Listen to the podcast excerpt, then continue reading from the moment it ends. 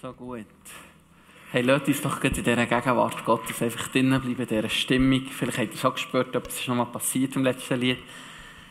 Wir haben ein einen schwierigen Text heute. Ähm, Dino hat schon gesagt. Und das Beste finde ich immer, hey, lasst uns doch zuerst einfach in den Text hineingehen und den zusammen lesen. Die, die eine Bibel dabei haben, schlägt doch mal auf 1. Johannes 3, 1 bis 10. Wir blenden ihn jetzt noch ein hier bei dem auch der erste Spitz mal. Ähm, und zuerst, ich werde es nicht vorlesen zuerst, sondern soll doch echt jeder für sich, die, die eine Bibel da haben, ich kann jetzt von eurer eigenen Bibel, sonst dürft ihr hier einfach jeder für sich eine Stelle durchlesen. Und lasst uns wirklich in dieser, in dieser Stimmung vor Nähe Gottes bleiben, wo wir jetzt drinnen sind. Nicht switchen so gut, jetzt denken wir da mega, keine Ahnung, wissenschaftlich und weiss ich nicht wie, sondern lasst uns sich nach bei dem Herz von Gott bleiben. Gut, ihr dürft lesen. Gut, für die, die nicht schnell sind, kein Problem. Die, die wollen, die dürfen gerne die Augen zumachen, aber tut doch die Bibel zu oder das Handy-App zu. Ähm, lassen wir es uns doch noch einmal an. Joel wird es für uns extra vorlesen, genau. Ähm, echt, um nochmal ein bisschen Teufel reingehen bei diesem Bibeltext. Einfach die Augen zu, wir hören. Seht, welch eine Liebe hat uns der Vater geschenkt, dass wir Gottes Kinder heißen sollen. Darum kennt uns die Welt nicht, denn sie kennt ihn nicht. Geliebte, wir sind nun Gottes Kinder und es ist noch nicht offenbar geworden, was wir sein werden. Wir wissen aber, wenn er offenbart wird, dass wir ihm gleich sein werden. Denn wir werden ihn sehen, wie er ist. Und jeder, der solch eine Hoffnung auf ihn hat, der reinigt sich selbst, genau wie er rein ist. Wer Sünde tut, der tut auch Unrecht. Und die Sünde ist das Unrecht. Und ihr wisst, dass er erschienen ist, um unsere Sünden wegzunehmen. Und es ist keine Sünde in ihm. Wer in ihm bleibt, der sündigt nicht. Wer sündigt, der hat ihn weder gesehen noch erkannt. Kinder, lasst euch von niemandem verführen. Wer die Gerechtigkeit tut, der ist gerecht, wie er gerecht ist. Wer Sünde tut, der ist vom Teufel. Denn der Teufel sündigt von Anfang an, Dazu ist der Sohn Gottes erschienen, um die Werke des Teufels zu zerstören. Wer aus Gott geboren ist, der tut keine Sünde, denn sein Same bleibt in ihm und er kann nicht sündigen, weil er aus Gott geboren ist. Daran wird es offenbar, welche die Kinder Gottes und welche die Kinder des Teufels sind. Wer keine Gerechtigkeit übt und wer seinen Bruder nicht liebt, der ist nicht von Gott. Come. Danke vielmals, Joel. Merci. Wenn wir noch applaudieren. Ich meine, er hat etwas geleistet. Merci, Joel. So gut. Cool. Okay. Hey, wir bemerken, nicht ganz einfacher Text. Das, was mir immer hilft, ist, mir diese Frage zu stellen. Was will uns Johannes oder die Bibel oder der Herr besser gesagt, uns hier eigentlich mitteilen? Was fällt uns auf?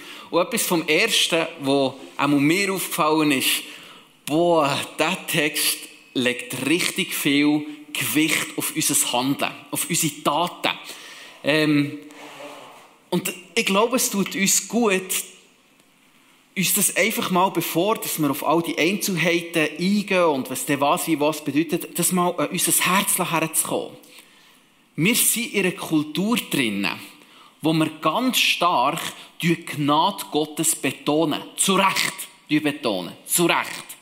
Wir wollen hier in Kirche zum Beispiel eine Kultur haben, wo die Gnade Gottes so betont ist, dass, dass jeder ganz ehrlich und authentisch kann seine Sünden bringen kann, ohne dass Angst haben, einen auf den Ring zu bekommen.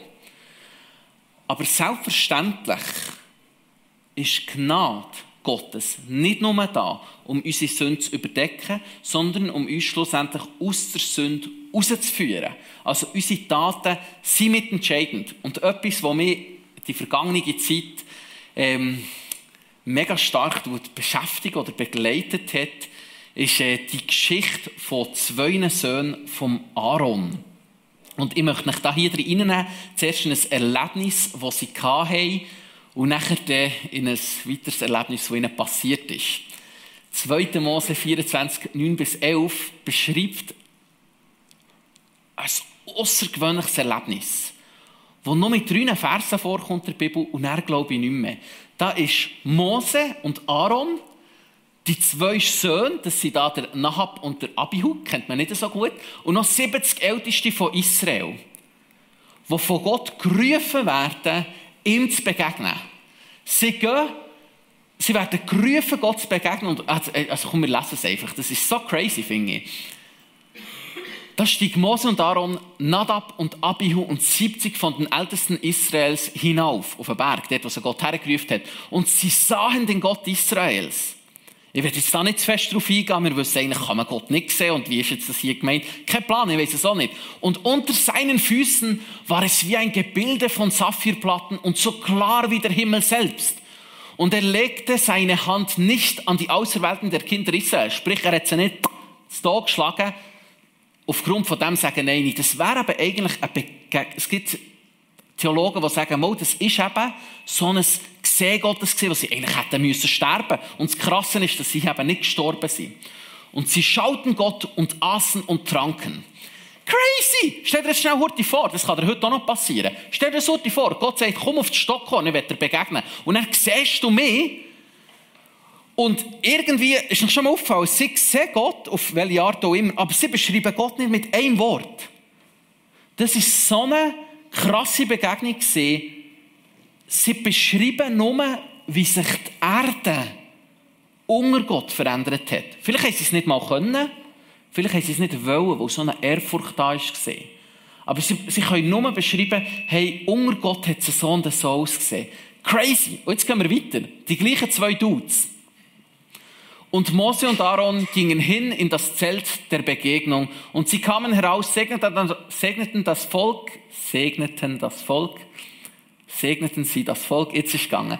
Da erschien die Herrlichkeit des Herrn dem ganzen Volk und Feuer ging aus vom Herrn und verzehrte auf dem Altar das Brandopfer und die Fettstücke.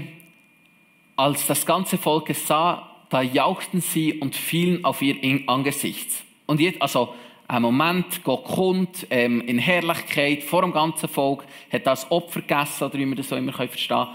Und nachher passiert gerade anschliessend das. Und die Söhne Aarons, Nadab und Abihu, genau die, die vorher die krasse Begegnung haben, nahmen jeder sein Feuerbecken und tat Feuer hinein, das hätten sie nicht dürfen, und legten Räucherwerk darauf und brachten frei, fremdes Feuer vor den Herrn da dar. Ach, mein Deutsch ist auch ein bisschen.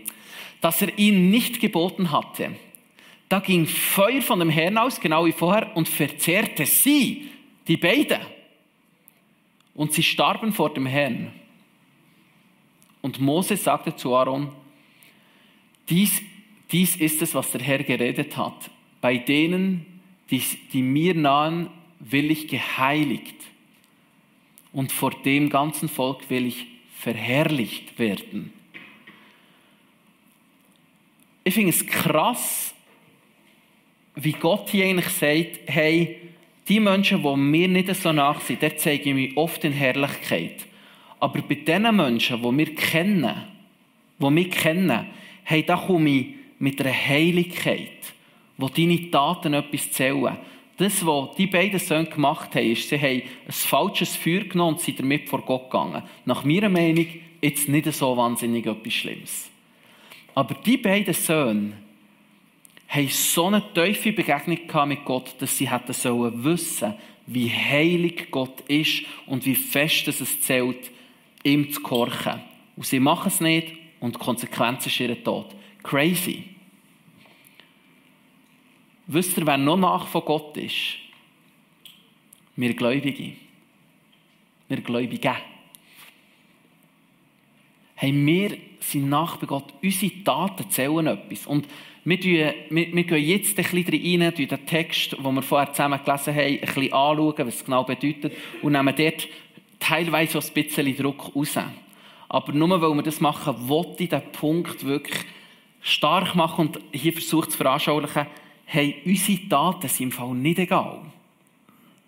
Unsere Taten zählen. Wir, wir, wir, wir kommen von einem heiligen Gott, der absolut heilig ist. Gut, gehen wir ein bisschen rein. Wir haben Johannes, 1. Johannes 3, ähm, 6, 6 bis, äh, 1. Johannes 3, 6 und der Vers 8 bis 10 sind oft Verse, die für uns ein bisschen unverständlich sein oder ein bisschen Fragen aufbringen, wird hier ein sündloser Christ beschrieben, ist die ganz grosse Frage. Ich habe hier den Text nochmal für die, die ihn nochmal anschauen wollen. Etwas, was hier mega hilft, auch ein bisschen den Druck zu wegnehmen, oder auch mir den Druck zu wegnehmen, ist, wenn wir ganz einfach ins Griechische hineingehen. Ähm, Im Griechischen, die, die altgriechische Sprache ist ganz anders aufgebaut als unsere deutsche Sprache.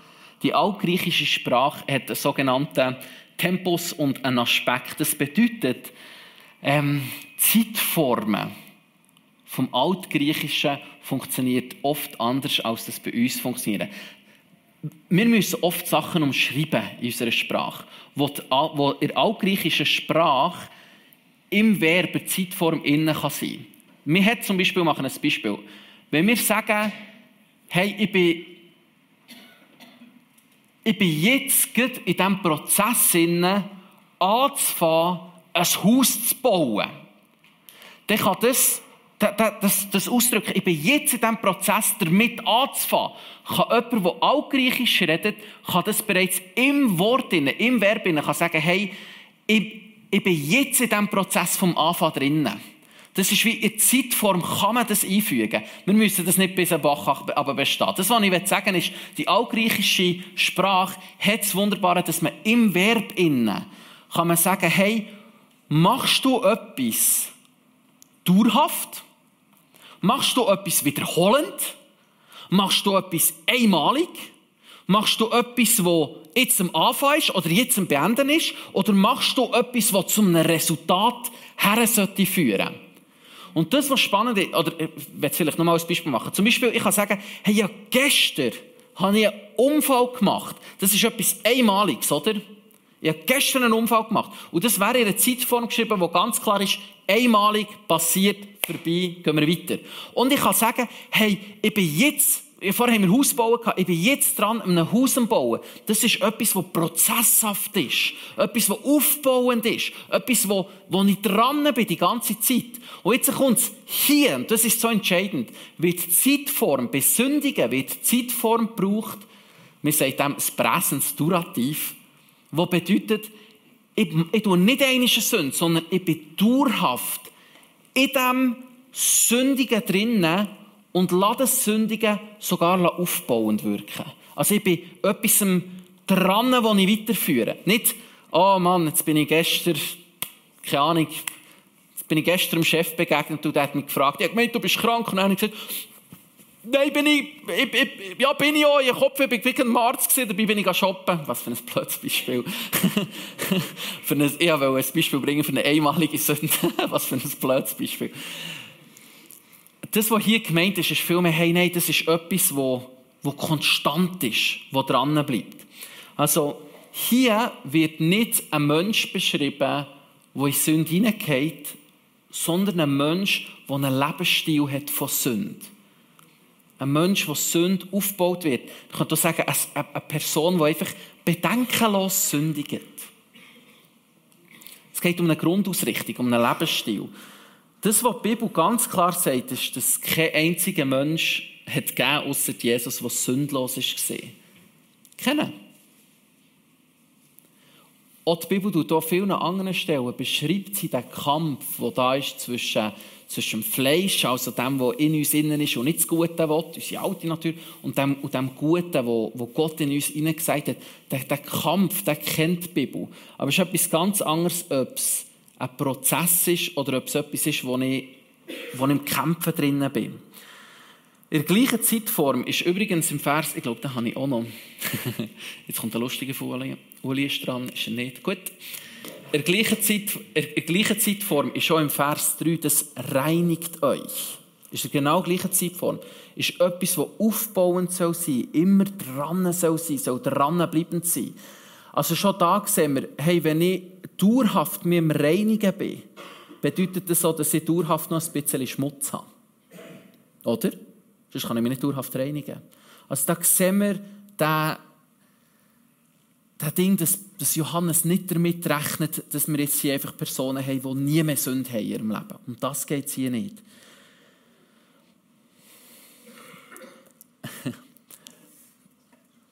Was mir hilft, ist, das ist jetzt ein bisschen persönlich, meine, meine, meine Erfahrung ist das. Wenn ich Sünde und Versuchung zulasse in meinem Leben und ich sage, okay, ah, ich mag nicht mehr kämpfen, ich gebe dir nur den kleinen Finger, dann ist es oft so, dass die nächste Versuchung die ganze Hand will. Und wenn ich sage, dann gebe ich dir halt die ganze Hand her, dann wird es der ganze Arm. Und wenn ich den ganzen Arm dann irgendwann ist es mich völlig eingenommen. Das ist für mich so das Aufbauende, was hier ist. Ich bin überzeugt, dass es darauf ankommt, was baut sich auf. Gerechtigkeit in unserem Leben oder Sündhaftigkeit. Selbstverständlich müssen wir hier auch beachten, hey, in welchem geistlichen Alter ist eine Person und in welcher Reife ist eine Person, die sie zum Glauben kommt. Klasses Beispiel. Wir haben zum Beispiel eine Person, einen Zuhälter, der zum Glauben kommt.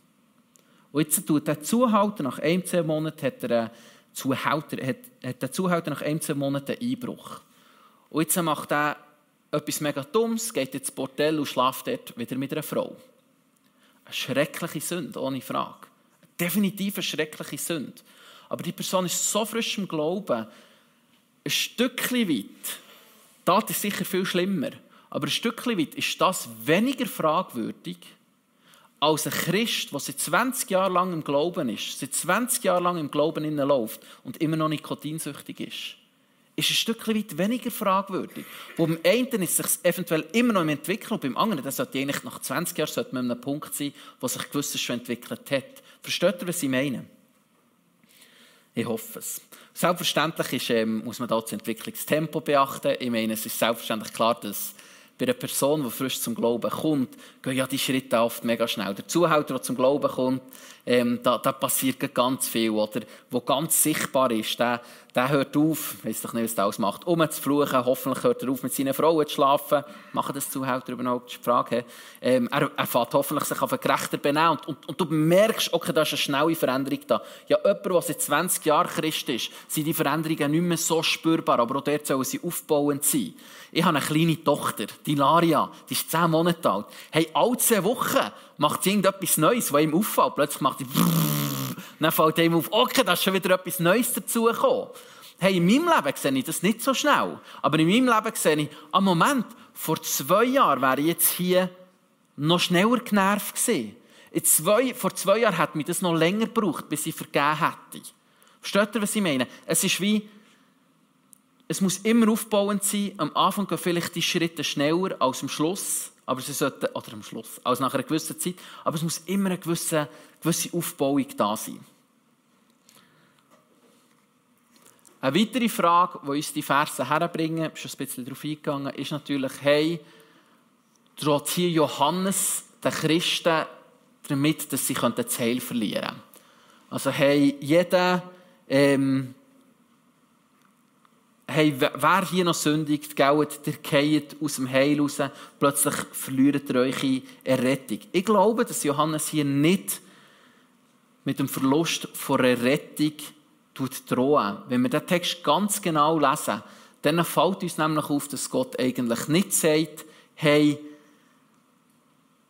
Christ gibt dir Mühe sondern eigentlich sagt er einfach, wie können wir identifizieren, ob jemand Christ ist oder nicht, ob jemand ein Gläubiger ist oder nicht. Und sagt, hey, ganz einfach, bei einem Gläubigen geht es immer weiter besser, hoffentlich, immer weiter gerechter, und bei einem Nichtgläubigen nicht. Das, was man hier höchstens könnte sagen in Bezug auf das Heil, ist, ist eine Person wirklich errettet? Möchte es, es, äh, es ist schon eine schwierige Predigt, also machen wir es dann noch ein schwieriger. Ihr seht, auch ich bin herausgefordert. Es ist nicht so einfach, das super rüberzubringen. Die Bibel beschreibt immer wieder das Ding von Gemeindezucht. Mehrfach. Zum Beispiel in Matthäus 18, 15 bis 17. Dort beschreibt die Bibel, hey, wenn du einen Bruder hast, der sich ein gläubiger Mensch nennt und du siehst eine Sündige, die Gangenen ansprechen. Hey Uli, du hast, ich habe gesehen, letztes Mal im Laden, du hast etwas geklaut, oder hey Uli, ich habe gesehen, du hast, ähm, fiktiv, he? hey Uli, Letztes Mal, ich habe dich genau beobachtet in diesem Gespräch, da hast du einen Look gemacht, ich weiss, das stimmt so nicht. Dann kann ich das ansprechen. Sagt jetzt der Uli, du los, Sali, das ist mir eigentlich piep egal. Dann, kann ich noch, dann nehme ich noch ein bis zwei Kollegen mit. Und dann gehen wir das dritte zu ihm her und sagen, du Uli, jetzt habe ich da noch andere dabei. Die sind im Fall der gleichen Meinung. Das war wirklich nicht okay gewesen als Christ.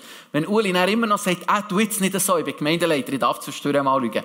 Dann, dann bringen wir ihn vor Gemeinde oder vor Gemeindeleitung, je nach Auslegung. Wäre jetzt ein bisschen blöd, wo er der Gemeindeleiter ist, aber bringen wir ihn vor den Gemeindeleiter. Und wenn der Gemeindeleiter nicht zur Rede stellt und die Person immer noch nicht bereit ist zur Umkehr, dann soll man ihn ausschließen aus der Gemeindefamilie. Schwierig für uns heute. Das bedeutet, die Person darf immer noch in den Gottesdienst kommen, wo wir sie öffentlich. Aber wir tun nicht mehr als Teil von unserer Bundesfamilie, also von unserer Gemeindefamilie anschauen. Das Alleinstehungsmerkmal, also das Einzige, wo, wo, wo ganz klar ist, dass du zur Gemeindefamilie gehörst, ist ganz einfach, dass du Jesus kennst und ihn aufgenommen hast in deinem Leben. Warum tun wir jetzt den dort ausschließen? Wieso? Ja, weil er der Einzige ist, der Sünde Steck, also der Dreck im Steck hat, der Sünde hat. Nein, sicher nicht. Wo eine Bereitschaft fehlt zur Umkehr und die Bereitschaft lässt uns etwas hinterfragen. Nämlich hat die Person wirklich Jesus kennengelernt. Susanna hat am Anfang beschrieben, der König, der bereit ist, ans Kreuz zu gehen, zu leiden. Wenn wir den Jesus wirklich kennen und uns klar ist, was für ein extrem guter König er ist und was er auf, uns genommen, was er auf sich genommen hat für uns, dann bin ich überzeugt, sind wir in unserem Leben an dem Punkt, wo wir sagen, hey, wenn ich mit Sünden konfrontiert werde, dann möchte ich umkehren zu ihm. Ich möchte nicht da drinnen verharren. Das heisst, ich kann die Jugi nehmen. Jugi haben wir immer wieder so klassische Beispiele. Da hast du ein Bärli, das, nehmen wir jetzt mal nicht Sexualität, ähm, da hast du ein Bärli, wo, ne, da hast kein Bärli, da ist eine Einzelperson. das ist eine Einzelperson von, von, von Stellenheim. Nein, komm von Lügen. Lügen ist super. Lügen ist nicht so die heftigste die Sünde. Einverstanden ist völlig nicht okay, ist nicht nicht das Heftigste. Das ist eine Person, eine Yugi, die lügt. Es ist etwas ganz anderes, ob du hergehst und sagst, hey, im Fall, mir ist aufgefallen, da ist Log in deinem Leben vorhanden. Und du solltest das nicht mehr machen und die Person sagt, ja, Sali, ich weiss, ah, ich bin so am Kämpfen damit. Immer wieder geht mir das raus. Immer wieder, wenn ich zu spät komme zum Arbeiten, schlägt mein Herz und ich bringe eine, Notlüge und es tut mir so leid. Das ist etwas ganz anderes, als wenn eine Person da ist, die sagt, ja, ich weiss, dass es nicht stimmt, aber es ist mir eigentlich nicht so wichtig. Es ist mir eigentlich gleich. Da frage ich, hat die Person Jesus verstanden? Hat die Person wirklich verstanden, wer Jesus ist? Ich weiss, dass es nicht richtig ist, zu schlafen mit meiner Freundin, solange wir nicht geheiratet sind. Bringen gleich das Beispiel. Aber weisst, es macht so Spass, dann mache ich es halt gleich. Ja, da kann ich noch lange umdrücken, aber du darfst nicht, du sollst nicht, du Gesetz und Nein, da frage ich ganz ehrlich, hat die Person verstanden, wer Jesus ist? Hat die Person verstanden, wie, der, wie Jesus in seinem Herz ist, was er alles hergeht, was er für ein toller König ist. Und genau um das geht es hier um Johannes. Es geht eigentlich nicht darum, macht mehr Tat, mehr Leistung. Hey, hallo, Kathi, hör auf Sündigen. Nein, es geht darum, excuse Kathi, du bist Hammer. Es geht darum, hey, ist hier dauerhaft aufbauend Sünde in deinem Leben erkennbar? Dann möchte ich dich fragen, hast du verstanden, was Jesus für dich da hat? Bist du am Kämpfen damit? Okay, das verstehe ich. Die Bibel beschreibt den Kampf mit der Sünde. Und das ist ein Kampf, das ist manchmal mühsam. Aber ist es ein Kampf oder ist es, ich habe es halt akzeptiert? Gehört jetzt dazu zu meinem Leben? Das behalte ich. Versteht ihr den Unterschied? Wenn du Angst hast aufgrund von diesen Versen, oh, bin ich errettet, komme ich wirklich, komme ich wirklich in den Himmel? Oder, es gibt ganz viele Leute, die das lesen und denken, wow, bin ich wirklich, bin ich wirklich, wirklich errettet? Dann können wir das ganz einfach klären. Bist du bereit, dein ganze Leben, jeden Aspekt von deinem Leben, Jesus unterzuordnen? Selbst wenn du vielleicht mit gewissen Sachen im Kämpfen bist. Gell, die Süchte sind nicht einfach loszuwerden. Vielleicht bist du im Kampf mit Sucht, aber bist du bereit zu sagen, Jesus, egal was, ich möchte alles dir zu unterordnen. Dann glaube ich nicht, dass deine Rettung gefährdet ist. Sagst du, oh, danke Jesus, hast du mich gerettet. Danke Jesus, bin ich errettet. Ich bin so dankbar für das. Und ich bin immer im Schlägler damit, aber ich möchte dir nachfolgen, auch wenn es mir nicht gelingt. Okay, ich sehe da keine Gefahr. Sagst du, oh, ja, den Jesus brauche ich schon, aber ich muss mich schon nicht so fest verändern. Also wenn ich die anderen Leute hier Gemeinde anschaue, dann bin ich schon recht zufrieden mit mir. Das ist eine gefährliche Bahn. Das ist wirklich eine gefährliche Bahn.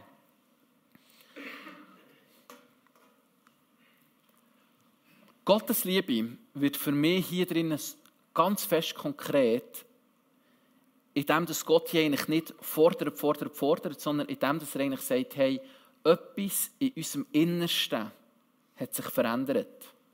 1. Johannes 3,9 haben wir gelesen, jeder, der aus Gott geboren ist, tut nicht mehr die Sünde, dauerhaft sündigen, weiter sündigen, weil sein Samen, Gottes Samen, übrigens das Wort Sperma, das da gebraucht ist, bleibt in ihm. Er kann nicht mehr dauerhaft weiter sündigen weil er aus Gott geboren ist. Lasst uns mal nicht den Anspruch drinnen lesen. Nicht der, ah, mach jetzt mal. Sondern wie krass ist Gott? Aus dem Innersten heraus verändert er uns. Aus dem Allerinnersten heraus. Und setzt etwas von seinem Wesen in uns ein. Das, natürlich sind wir im Kampf, aber das ist eigentlich etwas tief in uns innen, will ihm nachfolgen. Wie konkret? Was für eine Liebe.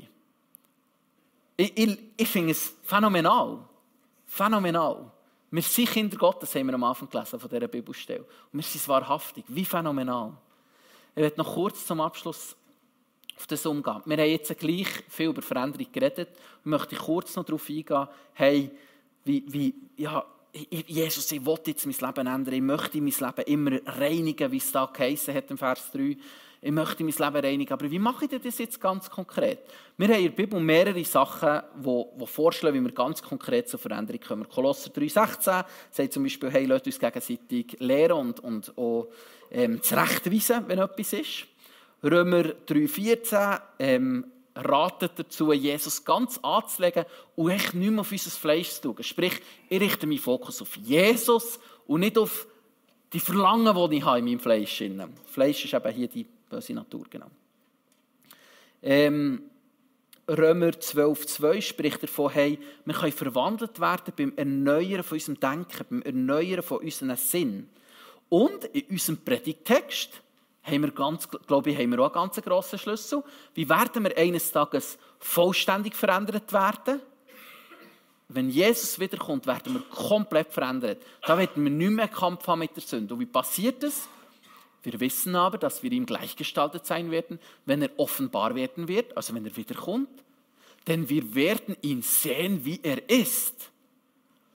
Durch das Sehen von ihm werden wir verändert. Ich glaube Folgendes umso mehr wir Jesus erkennen, umso mehr können wir erkennen, wer wir eigentlich sind und wie uns Gott geschaffen hat. Umso mehr wird uns klar, welche Identität uns Gott gegeben hat als Kinder Gottes. Umso mehr wir verstehen, wer wir sind in Jesus, umso mehr werden wir danach handeln. Ich war mal im Yugi-Raum und habe gesagt, yes, ich hasse ja, ich hasse es manchmal, so Strasseneinsätze zu machen und Zeuggeschichten. Es fällt mir echt schwer. Aber ich möchte ein guter Christ sein, darum gehe ich halt. Strasseneinsätze sind super, by the way. Dann gehe ich halt. Und dann hat Gott wie eine Klappe Birne aus dem Nichts raus. Hat gesagt, Sally, bei mir machst du nicht Sachen, damit du jemand bist, sondern du bist jemand und darum machst du Sachen. Du machst nicht eine Lehre als Drogist, damit du ein Drogist bist, sondern ich habe dich gesetzt als ein gläubiger Mann, wo als ein Kind Gottes und aus dieser Identität heraus darfst du jetzt Sachen machen. Ganz eine andere Perspektive. Umso mehr wir Jesus kennenlernen, umso mehr wird unser Leben verändert. Darum liebe ich Lobpreis. Einfach vor Gott kommen. Ihn anschauen, etwas von seinem Herz kennenlernen und lernen zu verstehen. Umso mehr, dass das passiert, verändert sich meine Identität und umso mehr verändert sich tatsächlich auch mein Tun. Nicht aus Leistungsdruck heraus, sondern aus einem natürlichen Fluss heraus. Die Bank kann doch nachher vorkommen.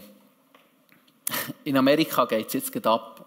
Meint College, ich weiß nicht, ein paar von euch haben es mitbekommen. Eine Universität haben sie jetzt ganz erweckliche Zustände. Sie haben, ähm, sie sind seit über 200 Stunden oder so, sie sind in einem Gebetsmeeting, sie haben, sie haben einen Gottesdienst gemacht und hören einfach nicht mehr auf.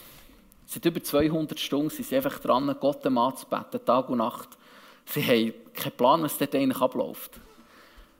Erweckliche Zustände, wirklich. Die Leute kommen her, gehen auf die Knie und ihr Leben wird verändert. Bekehrungen, die passieren, Menschen, wo ihr Leben umgestaltet wird. Nur aufgrund von dem, wo sie vor Gott kommen und etwas von ihm erkennen. Es überrascht nicht. Letztes Mal haben wir mit bei Uli seiner Predigt geendet mit «Hey, einfach in ihm bleiben, in ihm bleiben, in ihm bleiben». Erinnern wir uns daran? Einfach in ihm bleiben. 24 Mal oder so. Hier ist es genau gleich. Schlussendlich geht es darum, lasst uns bei ihm bleiben. In ihm bleiben. Ihn anschauen. Dann werden die Taten sich automatisch verändern. Hey, ich möchte beten und er lässt uns doch in eine Lobpreiszeit hineingehen, wo wir einfach vor ihm kommen, ihn betrachten, Freude haben an ihm, wo er ist echt der beste Gott. Amen. Jesus, du bist so heilig. Wahrhafter heiliger König. Und was wir tun, ist nicht egal, sondern was wir tun, ist mega wichtig. Und gleich bist du so ein liebender Gott, dass du unser Innerste verändert hat, damit die Veränderungen rauskommen.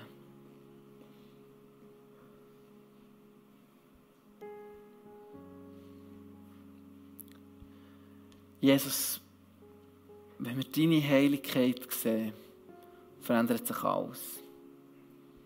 Wir möchten deine Heiligkeit sehen. Darum bitte ich einfach, Jesus, komm du und in diesen nächsten zwei Liedern, aber auch in dieser Woche, die noch vor uns steht, komm du und begegne uns. Lass uns deine Heiligkeit sehen, aber auch deine Liebe, deine Schönheit, deine Barmherzigkeit. Lass uns verstehen, wie, wie du uns gemacht hast. Und hilft uns, dass unsere Taten auch dem entsprechen. Wir lieben dich, Jesus. Wir wollen vor dir sein, vor dir stehen. Und immer wie tiefer erkennen. Amen.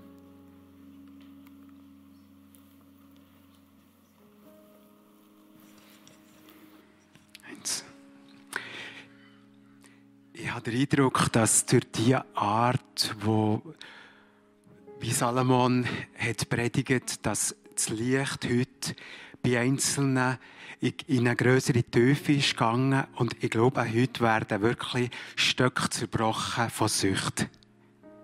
Heute werden Stöcke zerbrochen von Sucht. Vielleicht hast du Sucht, wo niemand weiß, wo du über Jahrzehnte einfach damit leidest. Heute ist ja so gesehen wie das Licht, wie so ein Kegel oder wie so ein Trichter. Er ist, es ist tiefer gegangen ins schwarze Achi, an Stellen, wo schon lange nicht mehr, niemand mehr herzünden konnte. Und du, du, hast, du leidest an dem. Heute werden Stöcke zerbrochen von Sucht. Bring's ihm her. Bring's ihm her.